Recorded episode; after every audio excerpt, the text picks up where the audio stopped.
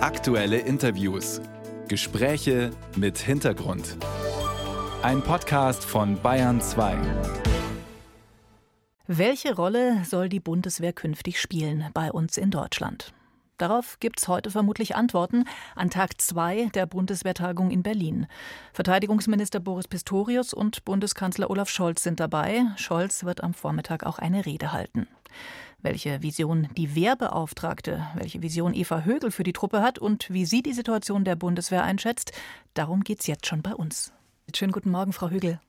Einen schönen guten Morgen, Frau Lohmöller. Die Bundesregierung hat ja eine Rundum-Erneuerung der Bundeswehr angekündigt. Die CDU vermisst die Taten jetzt nach den Worten. Die Bundeswehr stehe schlechter da als im Februar 2022. Das hat der CDU-Außenpolitiker Roderich Kiesewetter gesagt. Wie sehen Sie es?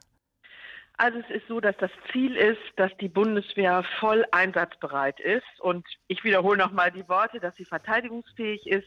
Die Aufgabe ist Bündnis- und Landesverteidigung. Und dafür hat unsere Bundeswehr noch nicht alles, was sie braucht. Deswegen muss jetzt unter Hochdruck investiert werden in Ausrüstung, also in Material. Aber es müssen auch Anstrengungen unternommen werden, dass die Bundeswehr personell gut aufgestellt ist. Und ich erwähne auch nochmal das Thema Infrastruktur. Die Kasernen sind in keinem guten Zustand. Da gibt es auch noch eine Menge zu tun. Also wir sind noch längst nicht da, wo wir sein müssen. Aber es ist im Jahr 2023 jetzt schon sehr viel passiert. Und ich nehme auch wahr, dass Boris Pistorius das engagiert angeht und der Deutsche Bundestag da die entsprechenden Haushaltsmittel zur Verfügung stellt. Also ich sehe Fortschritt und bin vorsichtig optimistisch. 100 Milliarden Euro Sondervermögen. Viele sagen, das reicht nicht und das ist noch viel zu wenig angekommen. Sie haben gerade gesagt, ja, es rührt sich schon was. Jetzt sind Sie ja auch oft bei der Truppe, Frau Högel, und beobachten da, bekommen natürlich auch von den Soldatinnen und Soldatinnen gehört, was tatsächlich schon da ist. Wie viel ist denn angekommen? Gibt es da was Positives, was Konkretes zu melden? Ja, es gibt was Positives und das stelle ich bei all meinen Truppenbesuchen fest und das freut mich sehr und am allermeisten, und darum geht es ja, freut das unsere Soldatinnen und Soldaten, nämlich die persönliche Ausrüstung. Die äh, persönliche Ausstattung, dafür hat der Deutsche Bundestag 2,4 Milliarden Euro zur Verfügung gestellt. Das betrifft Helme, Rucksäcke, Schutzwesten, Kälte- und Nässeschutz, auch Socken. Und das Material kommt jetzt an. Das ist dringend notwendig. Und ich diskutiere jetzt vor Ort mit den Soldatinnen und Soldaten ganz oft über fehlende Spinde- und Unterbringungsmöglichkeiten. Also das Material läuft zu. Bei anderem Material dauert es natürlich deutlich länger. Das betrifft insbesondere das große Gerät. Ich sage mal Boote, Schiffe, Panzer, diese Dinge sind jetzt auf den Weg gebracht. Die Bestellungen sind erfolgt. Das Sondervermögen wird peu à peu jetzt gebunden. Der Minister sagt, er hofft zum Jahresende zwei Drittel der 100 Milliarden Euro gebunden zu haben. Das heißt, Verträge mit der Industrie geschlossen zu haben.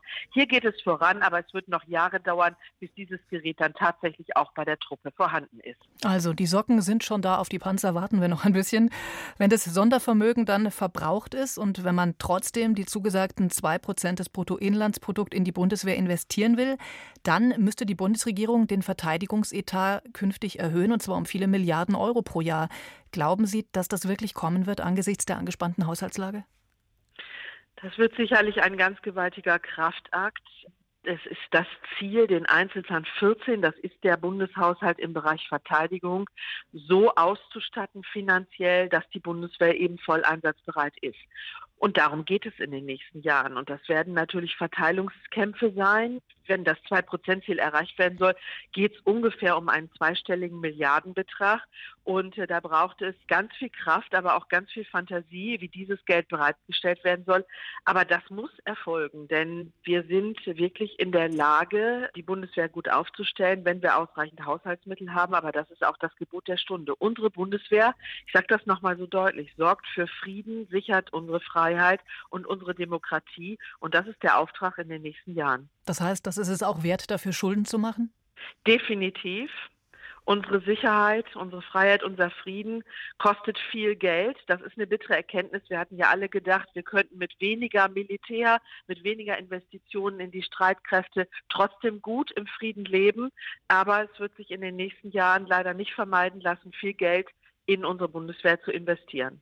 Jetzt haben wir über Geld gesprochen, wir haben über Ausrüstung gesprochen. Frau Hügel, Sie haben auch schon die Infrastruktur angesprochen. Das heißt, auch in Kasernen muss Geld gesteckt werden, damit die wieder auf den Stand der Zeit gebracht werden. Aber ganz wichtiger Punkt, der Bundeswehr fehlt es ja auch dramatisch an Personal. Was muss sich denn ändern, damit wieder mehr Männer und Frauen Dienst bei der Bundeswehr leisten wollen?